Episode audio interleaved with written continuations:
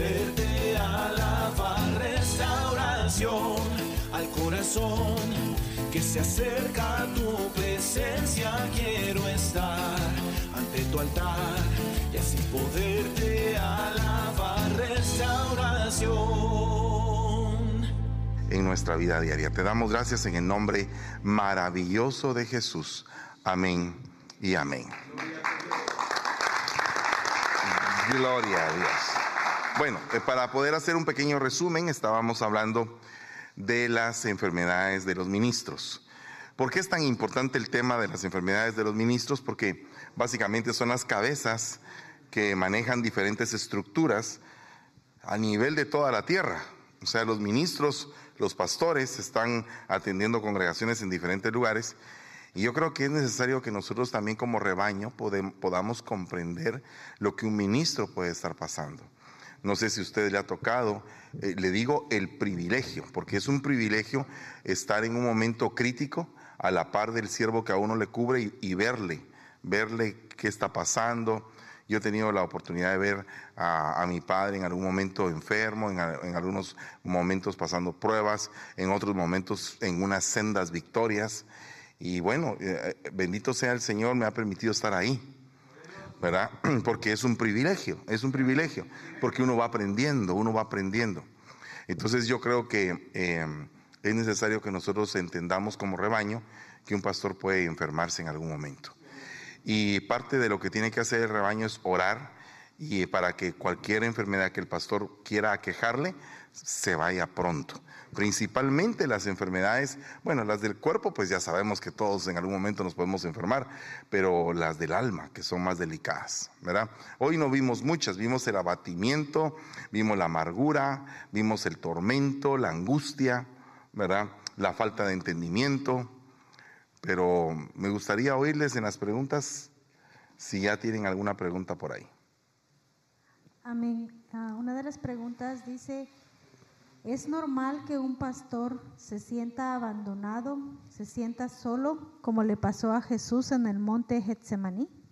Sí, hay momentos en que uno se siente solo, pero acuérdense que el mismo Señor dio la medicina. Dice, me dejaréis solo, pero no estoy solo, mi Padre está conmigo. Entonces, el espíritu de la paternidad también sirve para los momentos en que uno se encuentra solo. ¿A qué me refiero con esto? A que cuando uno da cobertura, la gente piensa que cobertura, por ejemplo, es que eh, uno tiene que mandarles un cheque para que ellos se sostengan. Eso no es cobertura. La cobertura es algo espiritual propiamente que sirve para que en ese momento donde te sientes solo sepas que tienes papá, que tienes primeramente el Padre, único Padre de los espíritus, ¿verdad? Y aparte padres del alma, como los ministros. Aparte de eso, padres biológicos, pero en el caso del alma de uno, cuando uno se siente solo, pues tiene que abocarse al Padre de los Espíritus primeramente y luego entender que el Padre del alma le puede a uno aconsejar, le puede a uno ministrar, le puede por uno orar o puede dejarlo solo. Y dejándolo solo también se forma el carácter del Hijo. Porque, eh, porque nosotros, eh, como padres terrenales, a veces dejamos que nuestros hijos estén solos. Por ejemplo, el primer día que lo dejan a uno solo es el día que va uno al kindergarten, ¿va? Que pega uno de gritos. Pero se queda solo el niño. Entonces alguien dice, ¿por qué el pastor no estuvo? Bueno, tal vez estabas en el kindergarten, era tu primer día. Y te estaban enseñando a tener carácter para valerte por ti mismo. Porque el problema de las iglesias, cuando hay mucha debilidad en el alma, es que dependen demasiado del pastor. Y no estoy diciendo una iglesia libertina tampoco, que no quiere sujetarse. No, no estoy hablando de eso. Estoy hablando de una dependencia de que el pastor no me amó, el pastor no me dijo que fuera a la iglesia, el pastor no me pasó a traer en el bus, el pastor, ala Dios mío, y entonces el pastor es un niñero, pues, o sea, no, no, no es, no es eso. Eso no es ser el pastor. El pastor es una autoridad espiritual que cubre espiritualmente al rebaño y que le va formando el carácter para que cuando el rebaño crezca y sea enviado, tenga ese carácter formado de no achicopalarse ante una situación adversa. Porque mire, todo, todo es bien bonito cuando empiezan a salir las cosas bien, ¿verdad? Pero mientras no salen bien, ese es el problema. O, de pronto estaban saliendo bien y de, pronto cambian y se transforma en mal. Y entonces, eh, igual que como estabas de contento aquí, vas a estar contento cuando está el mm, problema encima, ¿verdad? Y hay problemas que son fáciles de resolver y otros problemas que son, pero verdaderamente complejos. Amén. Entonces sí, hay veces en que el pastor se queda solo y puede ser que ese tiempo de que se, quede solo sea para oración del mismo, o sea, para que él tenga un encuentro con el Señor y lo busque. Puede ser también porque lo traicionaron, ¿verdad? Porque en el caso del Señor Jesús fue una traición. Puede ser que sea porque la gente no, no quiere sufrir juntamente el avergonzamiento con el pastor. Por eso es que eh, yo me sorprende mucho la vida de Barcilai, porque era ya un hombre viejo, ya era un hombre sazón. Entonces a él, y, era muy poderoso, dice que tenía mucha fortuna, mucha riqueza. Entonces no, no cualquiera lo iba a, amedrentar, ¿verdad? No iba a venir Absalón a quererlo amedrentar, tenía demasiada fortuna. Entonces, fíjense que es interesante, pero hasta el dinero es poder. El dinero es un escudo, dice la Biblia.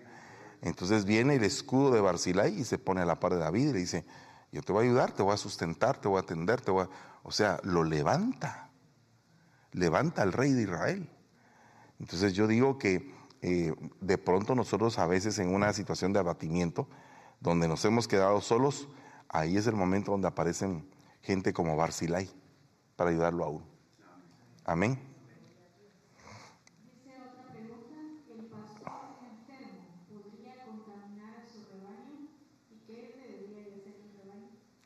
Cuando el pastor, eh, bueno, primero que todo, eh, en ambas preguntas, en la anterior y esta, cuando el pastor se queda solo, eh, también habría que preguntarse si ese pastor que se siente solo es porque no tiene cobertura, porque ese es otro tipo de soledad.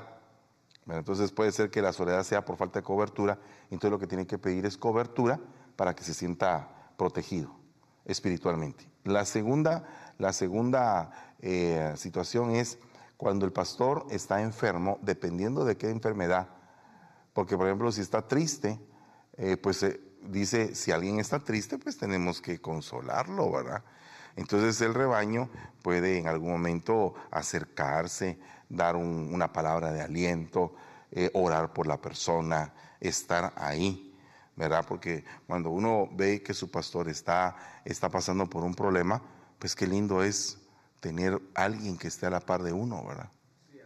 Entonces, eh, yo no creo que eso, digamos que la tristeza vaya a contaminar. Sin embargo, cuando la situación es demasiado fuerte, pues lo que hay que hacer es llamar a alguien para que lo auxilie desde su, desde su pastorado. O sea, tiene que eh, decirle al pastor el rebaño, mire, amado pastor, ¿será que no puede, usted llamar a un su amigo para que lo ayude, para que ore por, por usted? para que lo auxilie, ¿verdad? Porque a veces uno necesita auxilio. Haga de cuentas cuando en algún momento alguno de los ministros que han estado en eminencia se han enfermado, han llamado a otros ministros para que oren por ellos, para que les ministren Santa Cena, para que los levanten, para que los fortalezcan. Entonces, eh, a veces es necesario marcar una ayuda. Y otra cosa, cuando, cuando ya el pastor puede contaminar al rebaño, también el rebaño tiene que saber digerir, porque dentro del rebaño tiene que haber gente madura y tiene que saber qué es lo que le están diciendo. Si el pastor se para ahí como que en su amargura a querer eh, incluso destruir al rebaño. Porque mire hermano, por ejemplo, ya cuando un pastor dice, las puertas de la iglesia están abiertas para que se larguen, es algo bien delicado decir eso. Es bien delicado es bien delicado. Hay que, hay que saber eh, templar esas cosas, porque puede ser que él esté operando en ira, en amargura. Y acuérdense que el rey Usías, cuando estaba en, ira, estaba con el incensario y le cayó lepra. Entonces, y la lepra es muy contagiosa. Entonces, si tomamos al rey Usías como un ejemplo, porque el rey en ese sentido era el pastor del pueblo, ¿verdad? Porque decía, pondré un rey conforme a mi corazón para que pastoree a mi pueblo. Entonces, reinado y pastorado van de la mano, ¿verdad? Entonces, aquí hay un punto bien tremendo porque dice también que el Señor nos saca del polvo al pobre y al menesteroso para colocarlos en un lugar de preeminencia en, junto a los príncipes. de su pueblo. Entonces en el, en el pueblo hay principados. O sea que básicamente un pastor, el príncipe de los pastores, es un principado. Entonces, dentro de, dentro de las jerarquías celestiales hay, hay eh, pues títulos, títulos nobiliarios, ¿verdad? Rey, ¿verdad? Eh, en este caso, principado, potestad, gobernador, hueste, ¿verdad? Entonces hay que ver todo eso. Y el reino de los cielos, reino, es una monarquía, ¿verdad? No es una democracia.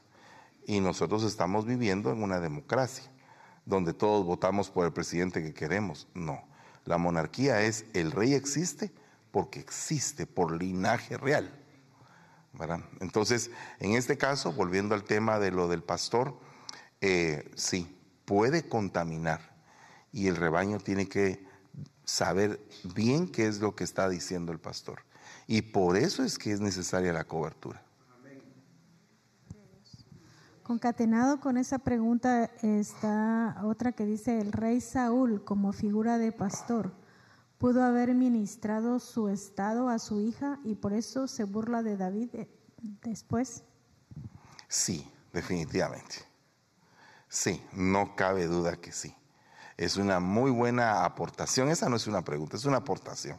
Ella preguntó de una vez, ella o él preguntaron y, y de una vez se respondió. Es correcto. Definitivamente que sí, porque digamos que uno tiene una figura de hogar.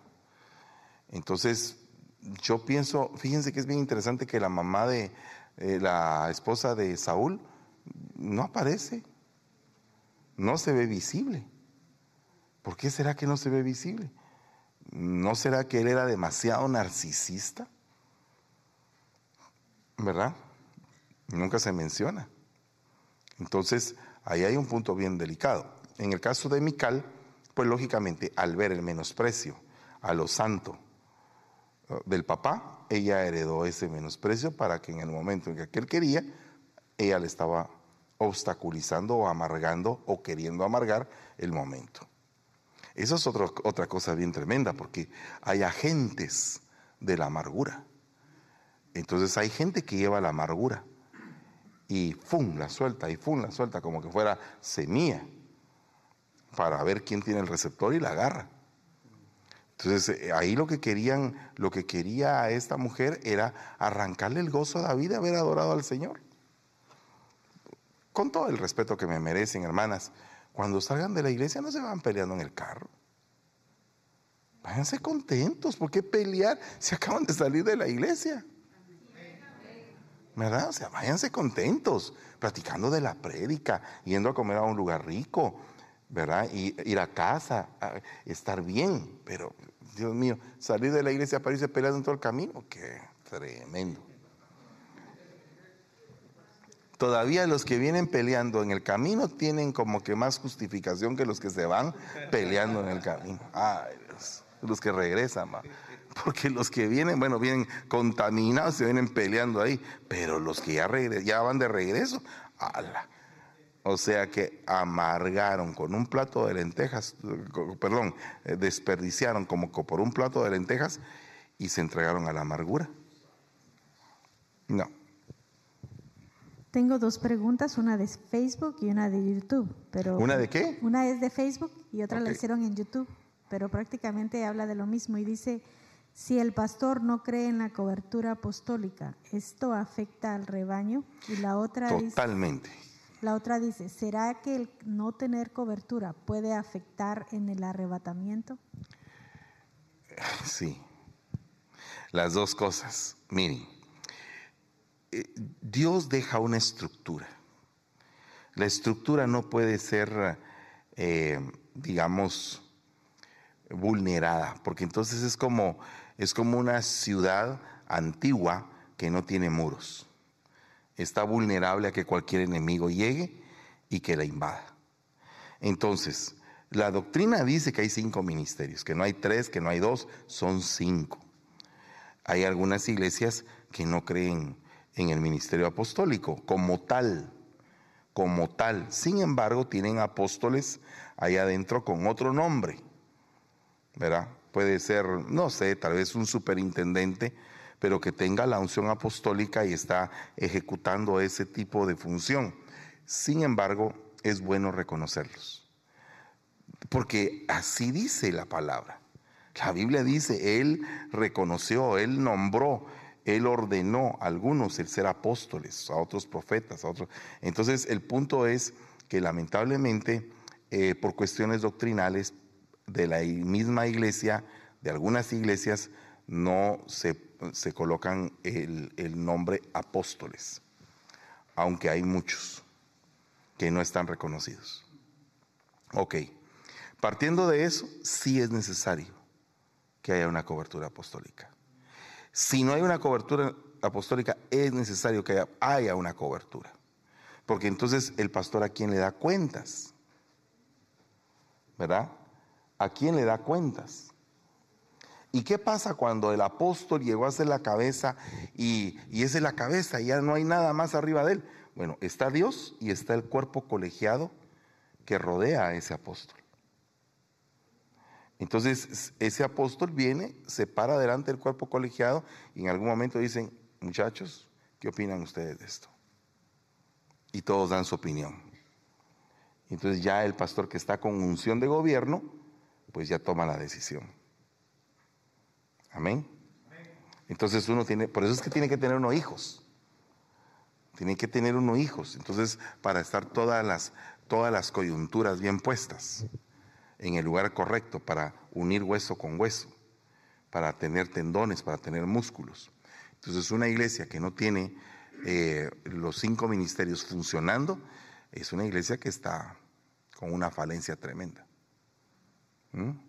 Va, esa es una. La otra era en esa misma de, de qué pasa cuando un, un pastor no tiene cobertura. Se va en el arrebatamiento, sí se pueden ir en el arrebatamiento, pero eh, porque Dios conoce el corazón, hermanos. Y en el arrebatamiento van a haber sorpresas que ustedes ni se imaginan. Yo siempre digo, si, el Señor había escogido a Nabucodonosor como su siervo,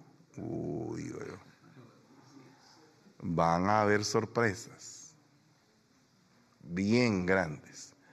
Entonces, lógicamente, eh, la persona que está bajo cobertura tiene más herramientas espirituales para poderse preparar para ese día. Porque los ministerios vienen a ser ornamentadores de esa novia. Entonces eh, son aquellos que les ponen atavíos a la novia para prepararla, para que la novia se vaya. Pero si no está eso, no estoy diciendo que no se vaya porque Dios tiene medios para, extraños medios para bendecir al que Él quiere bendecir. Y les voy a contar la historia de un pastor que tenemos en el Tíbet. Él era monje budista tibetano.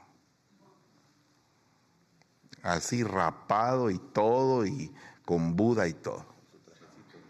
Y va a una convención de monjes budistas fue a Tailandia, creo yo, no me recuerdo qué país fue. Puede ser que esté equivocado. No me recuerdo si era Tailandia o la India. Creo que era la India. A ir a un congreso de budismo. Pero se quedó en un hotel. Y de pronto ve un Nuevo Testamento de los Gedeones. Y entonces agarró el Nuevo Testamento y se puso a leerlo. Y de pronto empezó a leerlo, a leerlo, a leerlo, y empezó a entrarle a él un como fuego interno. Un como fuego interno. Y, y se voló todo el Nuevo Testamento en toda la noche.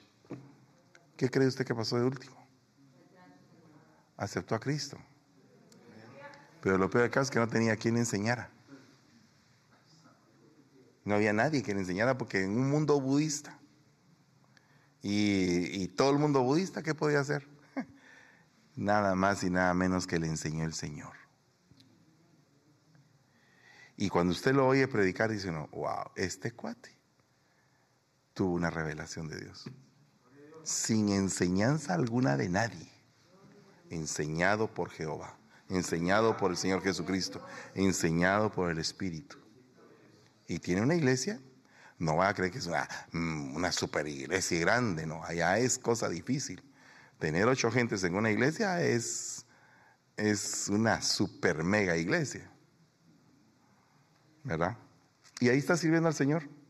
Renunció al, al budismo. es tremendo eso porque renunció al budismo y ahora está predicando el Evangelio y es un héroe de la fe. ¿Mm? Entonces, yo no podría aseverar, decir, eh, como no tiene un apóstol o no tiene un profeta, no se va en el arrebatamiento. No lo puedo decir así. Yo no sé. Yo solo sé que Dios tiene misterios grandes. Pero cada ministerio coloca atavíos. Entonces una novia ataviada tiene que irse bien ataviada. Ahora, ¿cómo la van a ataviar? Yo no sé. Porque a Esther no la, no la atavió Mardoqueo. La atavió Hegai. Y Hegai era un persa. Imagínense un subpastor persa se encontró eh, Esther para que la preparara para el rey. en forma de eunuco. Qué raro eso, ¿verdad? Entonces hay cosas que uno no entiende, pero Dios sí. Ah, unida a esa pregunta, eh, vuelven a preguntar si pueden tener cobertura apostólica siendo ovejas si su pastor no cree en eso. sí puede tener, sí puede tener cobertura apostólica. Porque a ella le engendró la palabra o a él lo engendró la palabra. Y lógicamente, si la recibió, podemos orar. Amén. Dice bendiciones desde Nueva York. Saludos. ¿Desde dónde? Desde Nueva York. De Nueva York. Ya es tarde allá en Nueva York. ¿A qué se debe que en los últimos años se sabe de muchos pastores que se suicidan? ¿Eran o no eran pastores? Eran pastores enfermos. Eran pastores enfermos. Claro, que yo no sé si eran pastores todos, porque ah, no puedo poner ahí una generalidad porque no conozco sus corazones, ni tampoco puedo decir que eran o que no eran. Pero desde luego que habían sido reconocidos como pastores. Me imagino que algunas señales han de haber tenido para ser reconocidos. Puede ser que otros se hayan metido porque se graduaron de un seminario. No sé bajo qué parámetros yo conozco a un graduado de seminario, pastor, que en, la graduación del seminario, durante el tiempo ese, tuvo su llamamiento. Pero se graduó del seminario. Entonces, yo no sé qué misterios eh, el Señor trabaja, ni puedo cuestionar eso. Yo lo que sí puedo decir es que un pastor que termina suicidándose, seguro, seguro, lo que sí le estaba pasando es que tenía una enfermedad grave en su alma de la que no pudo ser sanado. O sea, de la que no se dejó sanar. ¿Mm? Por eso es que sirve la cobertura. Dice la hermana, se llama Ana Gómez, dice que entonces pide cobertura para ella y su familia. Aleluya. Ay, hermana Anita. Gloria a Dios. Pues vamos a orar desde allá. Ahí cierra tus ojitos en el nombre de Jesús, tú y toda tu familia. Y Padre, en el nombre de Jesús, enviamos cobertura apostólica para Anita Gómez y toda su familia, Padre. Venimos declarando que el poder de las cinco unciones apostólica, profética, evangelística, pastoral y magistral descienden en este momento en su casa y la nutren y nutren a toda su familia, desarraigan todo ataque del enemigo, ponemos un vallado alrededor de esa casa en el nombre de Jesús. Declaramos que están cubiertos con la sangre preciosa de Cristo. Por la sangre preciosa de Cristo son salvos y son libres de todo peso de pecado en el nombre de Jesús. Y venimos declarando un tiempo donde la tau, donde la letra esa en forma de sangre está en los dinteles de su puerta para que no entre el destructor en el nombre de Jesús.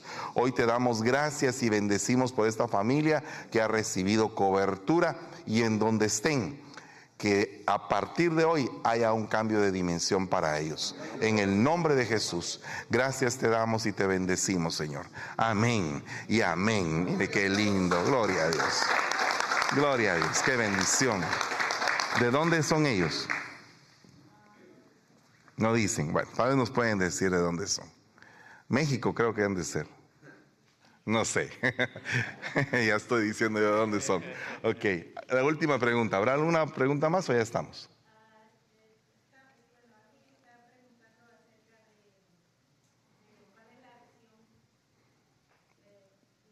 ¿Cuál es su visión como ministro, pastor o apóstol para los pastores o congregaciones que usted cubre? Qué, lindo. Primera de Pedro 5.2. Ahí es donde está nuestra visión. Mi padre, el apóstol Sergio Enríquez, ha establecido la visión que nos cubre a todos, que está en el libro de Isaías. En el, en el caso mío, en lo particular, para este sector que cubro, eh, a mí el Señor me habló fuertemente acerca de que tengo que pastorear el rebaño del Señor, no por la avaricia del dinero, ni tampoco en una forma, eh, como les dijera yo, negligente, sino que dice pastorear el rebaño del Señor, no teniendo señorío sobre el rebaño, sino que con ánimo pronto, no por la avaricia del dinero.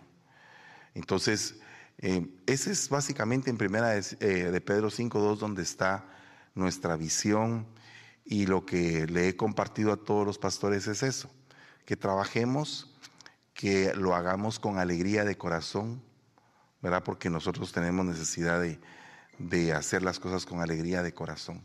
Si no, ¿para qué las hacemos? Dar una ofrenda se tiene que dar con alegría de corazón, no con carga, ¿verdad? compartir la palabra con alegría de corazón, cantarles alabanzas al Señor con alegría de corazón, ¿verdad? Eh, es, cada uno de los pasos es importante, con ánimo pronto. El ánimo pronto, ¿qué significa eso? Que necesitamos ser animosos en lo que estamos haciendo, ponerle ganas, ¿verdad? No estar buscando lucrar con las ovejas. Nosotros por mucho tiempo hemos venido sembrando no solamente no solamente sembrando económicamente, sino que estamos apoyando misiones en muchos países de Asia, eh, principalmente la India. Eh, tenemos varias escuelas donde se les está enseñando doctrina, también se están atendiendo niños, se están abriendo pozos de agua, se están eh, estableciendo em, lugares donde hay máquinas de coser para que empiecen a hacer corte y confección. Eh, eso es en el área de la India, en África. Eh, tenemos cuatro países en África, tenemos la India, tenemos Bangladesh, Bután, Filipinas, eh, muchos, muchos países en Asia que estamos ayudando en el área de misiones. Aparte de eso, tenemos toda el área de la alabanza que ahorita en este tiempo la está guiando mi hija Génesis y lo que hemos estado haciendo es tratando la manera de poder eh, pues producir la mayor cantidad de cantos que salgan de nosotros para edificar el cuerpo de Cristo. ¿verdad? Todo lo que sea necesario, casi año con año. Este año que, está pasando, el año 22, grabamos 10 discos que están saliendo poco a poco en el año 23. Y em, ya de hecho aquí tenemos al hermano de Bacaville. Vení para acá, mijo. El hermano de Bacaville ya sacó su disco, ¿verdad? Gloria a Dios.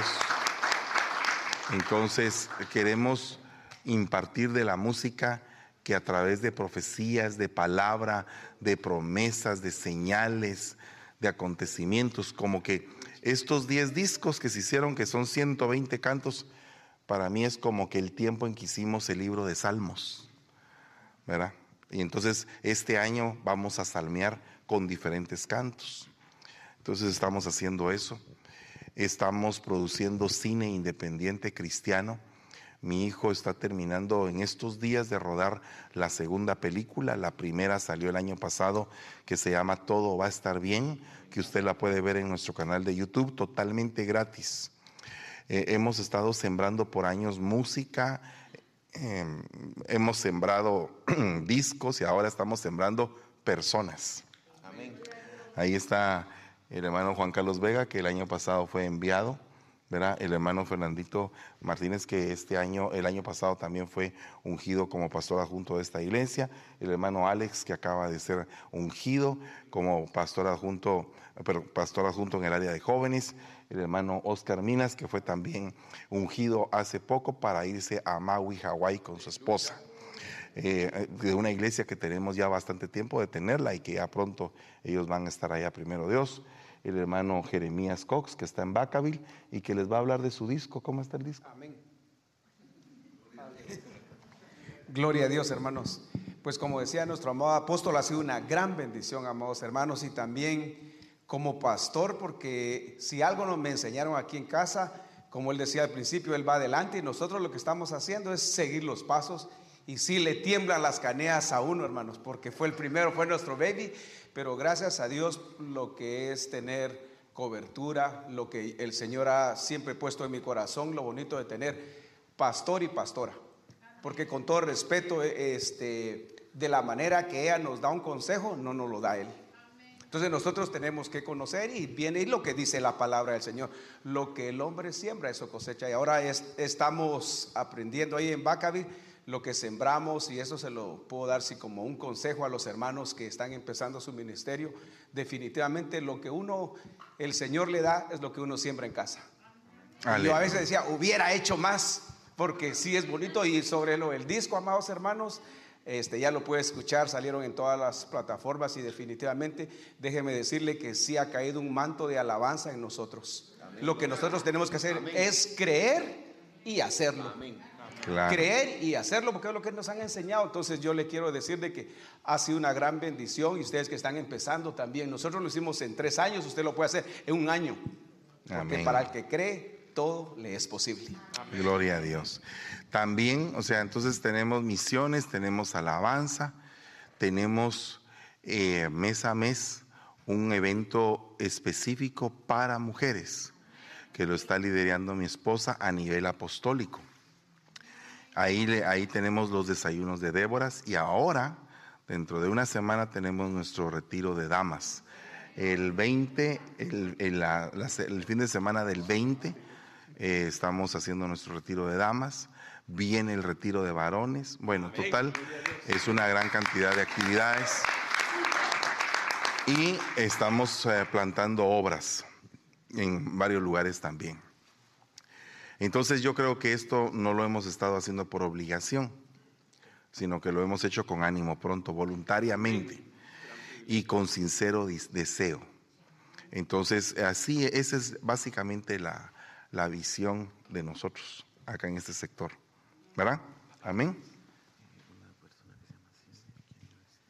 Aleluya, gloria a Dios. Una persona que se llama Silvia quiere reconciliar y recibir cobertura. Aleluya, gloria a Dios. Ella está en Brownsville, Brownsville, Texas. ¿Cómo? ¿En dónde viven? Brownsville, Texas. ¿Quién? Anita Gómez. Silvia, Silvia. A Silvia. Y Ana Gómez vive en Los Ángeles. Ana Gómez en Los Ángeles. Bueno, tenemos ahí alguien, eh, cómo poder ella congregarse en una iglesia de nosotros allá. Amén. Gloria a Dios. Padre, en el nombre de Jesús ponemos la vida de Silvia delante de tus ojos. Ella viene el día de hoy con un corazón humilde y sencillo a reconciliarse. Te ruego en el nombre de Jesús que pongas bálsamo en su corazón de sus heridas. La palabra dice que el arco de José permaneció firme, aun y cuando todos sus hermanos tiraron flechas en contra de él. Silvita, así eres tú. Muchos han tirado flechas en contra tuya, pero has hecho lo posible por permanecer. Y hoy abres tu corazón de nuevo a Cristo. Te bendigo en el nombre de Jesús y dile al Señor en este momento, perdóname. Perdóname por mis pecados, Perdóname por mi maldad. Límpiame con tu sangre preciosa. Vuelvo, Señor, a abrir mi corazón para que tú gobiernes mi vida. Perdóname y permíteme crecer y llegar a esa estatura preciosa para poder irme contigo. Padre, bendice a Silvita en el nombre de Jesús. Ponemos la cobertura de los cinco ministerios sobre ella, allá en Texas. Y te pedimos en el nombre del Señor que guardes su vida, que guardes su caminar. Gracias, Padre, en el nombre de Jesús. Amén y amén. Gloria a Dios. Gloria a Dios. Bueno, mis amados, gracias. Pasen todos una muy buena noche y primeramente Dios nos vemos dentro de poco tiempo.